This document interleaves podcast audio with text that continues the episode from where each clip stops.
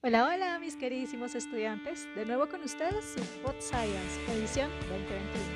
En esta ocasión estaremos hablando acerca de las diferentes teorías sobre el origen de la vida en la Tierra y la evolución de las especies. Así que, sin más preámbulos, comencemos.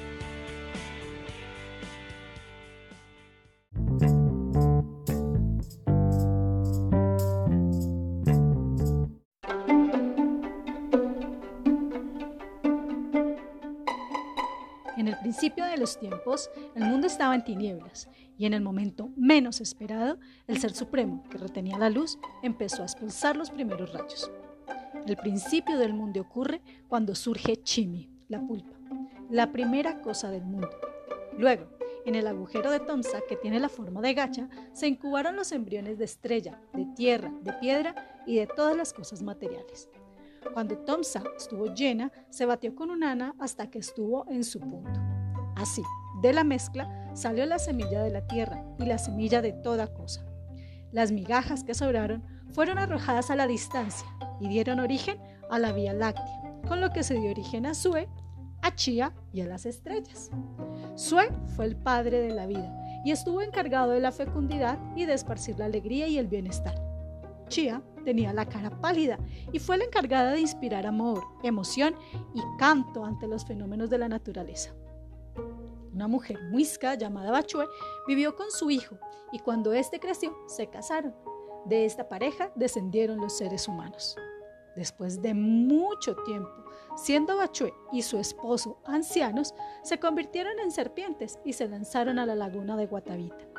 Por este motivo, los muiscas creían que el origen de los seres humanos estaba en esas aguas, por lo que las adoraban con ofrendas materiales y alabanzas. La anterior narrativa muisca pertenece a la teoría creacionista, que sostiene que las diferentes especies fueron creadas por uno o varios seres supremos. Mientras tanto, las teorías de la evolución abren diferentes caminos dentro del mundo científico, como la teoría de Oparín, a partir del caldo primitivo, la de la panspermia, la quimiosintética y la generación espontánea, entre otras. Generación espontánea. Hasta hace aproximadamente 100 años atrás, se daba generalmente por sentado que la vida podía generarse espontáneamente a partir de materia no viviente. Se creía en la generación espontánea de los gusanos a partir del agua, la fruta y la carne en descomposición.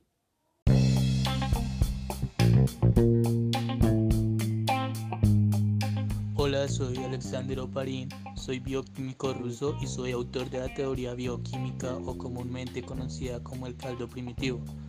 Allí explico cómo gracias a las condiciones atmosféricas de la Tierra con altas concentraciones de metano, vapor de agua, amoníaco e hidrógeno gaseoso terminaron por generar una reacción química.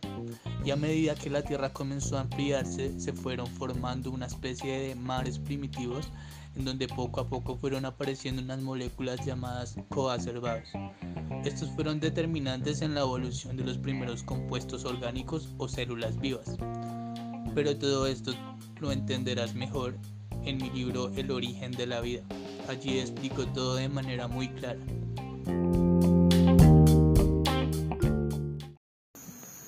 Teoría de la panspermia.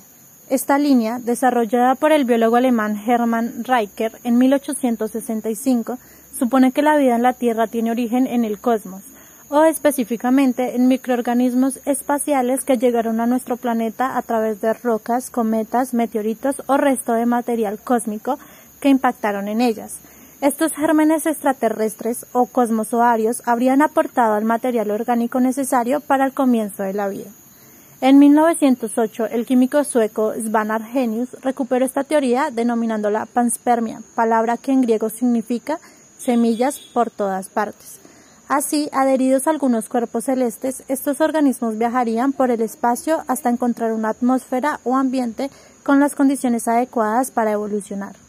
Los seguidores de esta hipótesis, a su vez, se dividieron en dos ramas.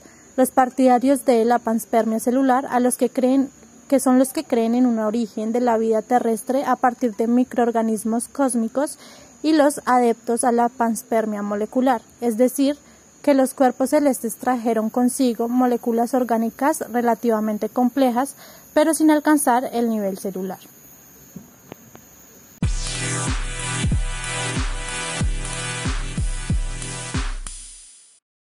¿Sabías que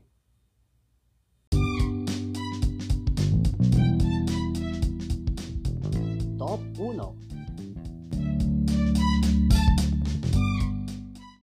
Charles Darwin era un ambientalista británico que propuso la teoría de la evolución biológica por selección natural.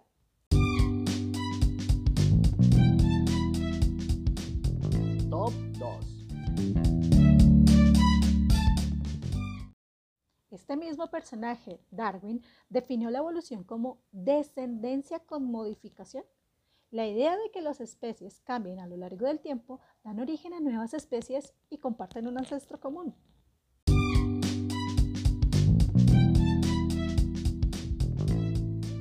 Top 3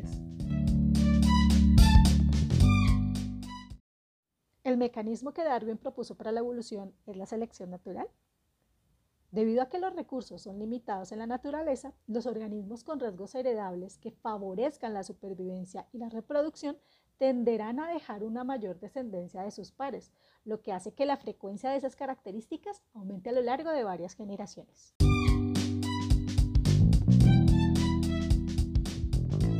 4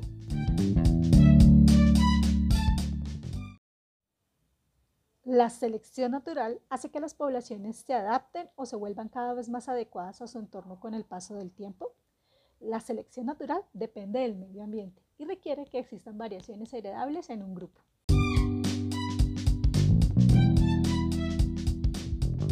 Top 5 Nuestro pueblo muisca también ha pasado por un proceso evolutivo a pesar de que no se trata de una civilización tan antigua. Verás, diferentes teorías explican cómo se pobló esta esquina del mundo. Una de ellas, de diferentes olas migratorias en las que una civilización pudo haberse enfrentado a los pobladores originales y haberlos eliminado por enfrentamientos. El tamaño de los cráneos alargados y las mandíbulas grandes de los cazadores recolectores comparados con la cabeza redondeada de los muiscas explicaría esta teoría.